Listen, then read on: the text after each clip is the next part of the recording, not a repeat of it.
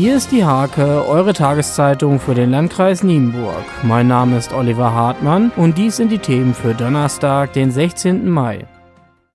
Der DGB-Kreisvorsitzende Werner Behrens begrüßt das Urteil des Europäischen Gerichtshofs zur Arbeitszeiterfassung. Demnach müssen alle Arbeitgeber zukünftig die Arbeitszeiten aller Beschäftigten systematisch erfassen. Nach Behrens Worten helfe das Urteil bei der Durchsetzung von Arbeitnehmerrechten. Der stellvertretende Geschäftsführer der Kreishandwerkerschaft, Patrick Rasche, sieht das Urteil eher skeptisch.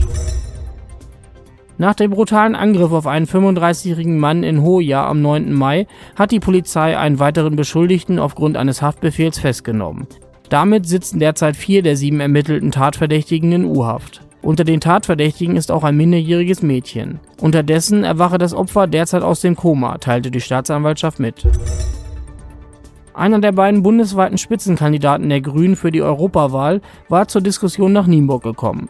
Sven Giegold stellte sich im Blattpavillon der Deuler den Fragen der Gäste und zuvor exklusiv einem Hake-Gespräch.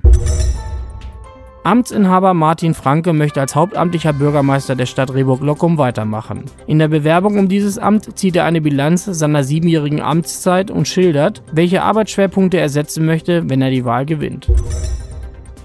Schauspieler Jan-Josef Liefers las am Dienstagabend im Nienburger Theater aus seinem autobiografischen Buch Soundtrack meiner Kindheit. Und den hatte der 54-Jährige teilweise mit Musik aus seiner Jugend in der DDR unterlegt. 450 Zuhörer waren begeistert. Zum Sport. In Winsen fand nun das große Badminton-Turnier im Mixed und Doppel statt. Sowohl die SG Penningsee Liebenau als auch der MTV Nienburg waren mit einigen Nachwuchstalenten vertreten und sammelten reichlich Medaillen. Diese und viele weitere Themen lest ihr in der Hake am Donnerstag oder unter www.diehake.de.